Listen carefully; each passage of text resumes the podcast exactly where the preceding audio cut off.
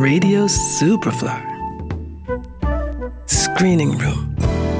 Neu im Kino. We kind of had the best of both worlds because, you know, we lived in Philly, so we got all the Philly sound, and then we also got the popular sound of the world, which at that time was Motown.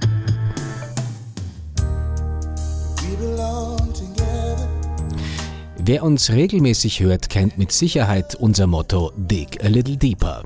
Das nehmen wir uns diese Woche auch für den Streaming Room zu Herzen und stellen euch zwei unheimlich spannende Musik-Doku-Serien vor.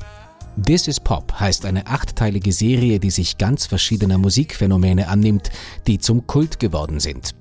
In der ersten Folge geht es etwa darum, wie die Formation Boys to Men Ende der 80er Jahre zur Blaupause des Boygroup-Hypes in den 90ern wurde.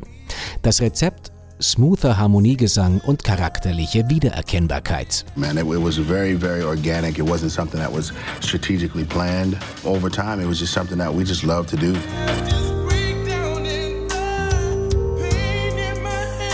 Die zweite Folge widmet sich dann nicht einer Band, sondern einer technischen Erfindung, dem Auto-Tuning-Effekt.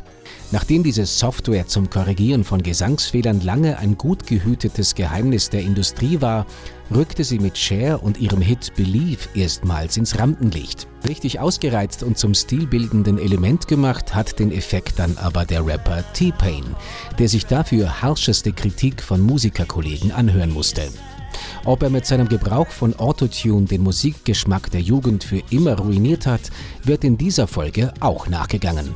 And I had one one piece of vocal going that whole time. Just had it on a loop, just kept changing it. That's not it. That's not it. That's not it.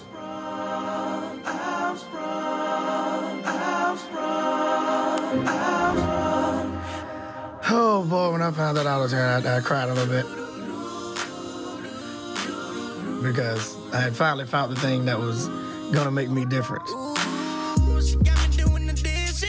In weiteren Folgen der Serie This is Pop geht es unter anderem darum, wie Popproduktionen aus Schweden zu einem globalen Faktor werden konnten oder um das Brill Building in New York, das in den 50er und 60er Jahren der Sehnsuchtsort aller Musikschaffenden war.